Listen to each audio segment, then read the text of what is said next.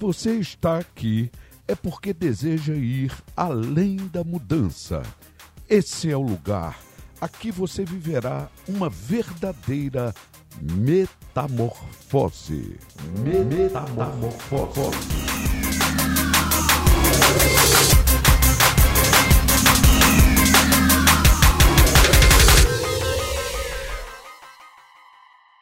Meu amigo, que bom estar com você. Aqui quem fala é Luzimane Abdias. Talvez você possa estranhar um pouquinho, mas é um nome muito fácil. Luzimane Abdias, esse life coach que estará aqui sempre à sua disposição, trazendo luz.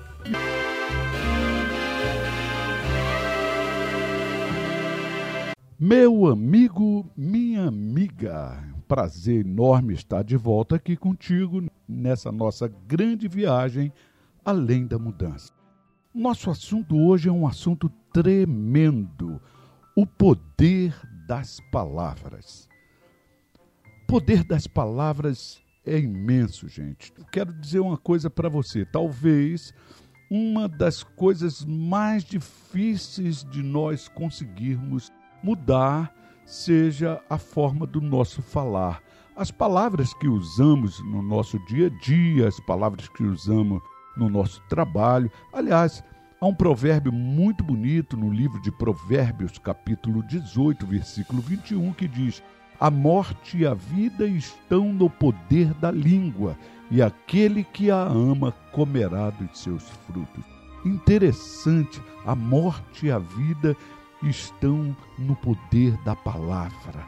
A língua, esse pequeno órgão violentíssimo que destila veneno, a língua que, se controlada, nós podemos controlar basicamente tudo. A língua é fogo e ela pode destruir um ser humano, ela pode destruir uma relação.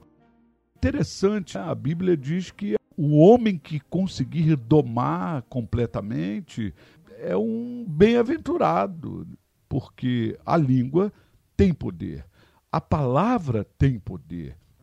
A palavra ela pode ser usada para o bem e para o mal, ela pode ser usada para abençoar e também amaldiçoar.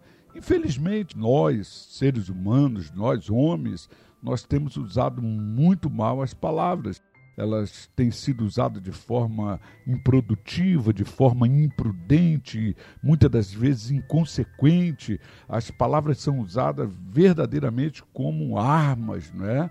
A comunicação ela é feita de uma forma agressiva. Utilizamos as palavras como verdadeiras armas de defesa e também de ataque.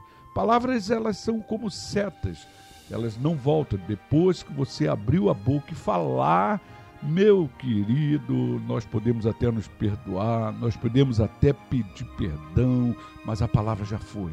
É como se você tivesse lançado uma adaga, lançado uma faca rumo a um alvo, e depois de sair da boca, é muito difícil nós repararmos ah, as consequências, repararmos os danos realizados por aquela palavra maldita.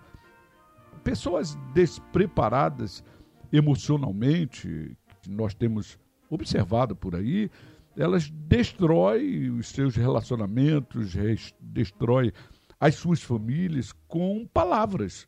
Interessante como isso. Então, agora que já temos algumas ferramentas, principalmente com muito autorresponsabilidade, Agora você já se autoconhecendo, nós podemos começar a traçar o nosso perfil, em, aonde eu estou classificado, como, como são as minhas declarações verbais diárias, são declarações depressivas, são eu, eu me utilizo de palavras amaldiçoadoras, não só para o próximo, mas também para mim mesmo. Ou sou daquelas pessoas muito calado, mas quando abre a boca, meu irmão, a palavra que sai são palavras duras, palavras mortais. É interessante nós começarmos aí através da ferramenta do autoconhecimento fazer uma análise. nós não atingiremos uma mudança satisfatória se você não se utiliza do autoconhecimento. Vamos ver os palavrões tão corriqueiros. Há pessoas que dizem que utilizam-se até dos palavrões, das palavras obscenas, para descarregar, para desabafar. Mas eu creio que há outras formas de fazermos isso. O livro de Efésios, capítulo 5, verso 13 verso 4, por exemplo, o apóstolo Paulo nos orienta que nós precisamos nos afastar de sujeiras, impurezas, conversas desonestas, conversas obscenas, palavras vãs. Então, olha só, é uma verdadeira ilustração de como utilizamos as nossas palavras. Por quê? A palavra é estruturante.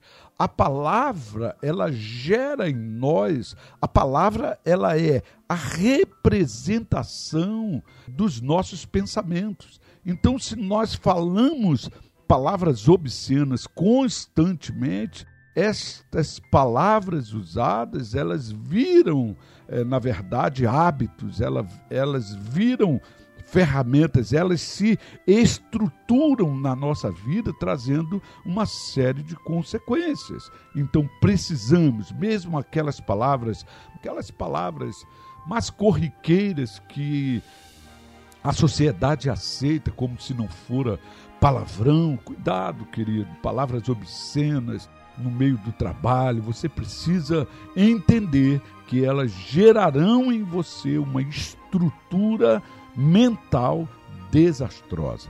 Há pouco tempo atrás, eu lendo algumas reportagens sobre o porquê do brasileiro ter esse problema de autoestima baixa, porque o brasileiro olha sempre é, para o Brasil como um país inferior, até mesmo para o brasileiro como um ser inferior, todo mundo é melhor, e a conclusão chegada foram alarmantes para mim.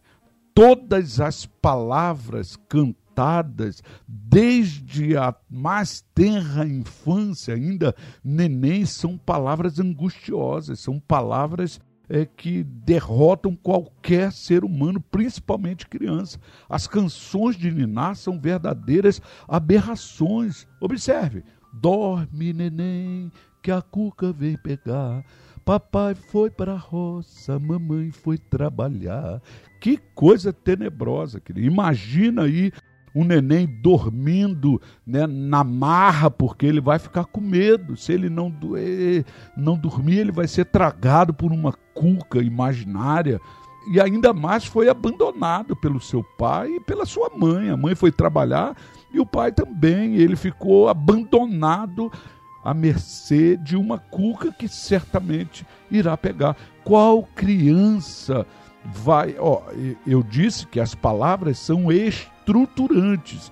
Então nós mesmos vamos montando um sistema de crença diabólica, um sistema de crença inferiorizando as crianças. Boi, boi, boi, boi da cara preta, pega essa menina que tem medo de careta. Olha, criança imagina um boi gigantesco com chifres enormes correndo atrás, ela dorme assustada, introjeta na sua mente, naquela mente ainda em formação, uma crença tua palavra gera uma crença, gera uma estrutura. Então vamos cuidar das nossas palavras, vamos modificar o nosso hábito de falar, vamos passar a falar positivamente, vamos tirar do nosso vocabulário alguns provérbios, algumas palavras que nos inferioriza, que nos coloca para baixo quando você fala assim, a água só corre para o mar. Ah, filho de peixe, peixinho é. Isso não acontece comigo. Acho que joguei pedra na cruz. Ou essas coisas só acontecem comigo. Quer ser feliz? Então não case. Se algo pode dar errado, certamente dará errado. Olha, esse tipo de palavras vai colocando uma estrutura errada na nossa vida, uma estrutura de derrota, uma estrutura é, totalmente acabada.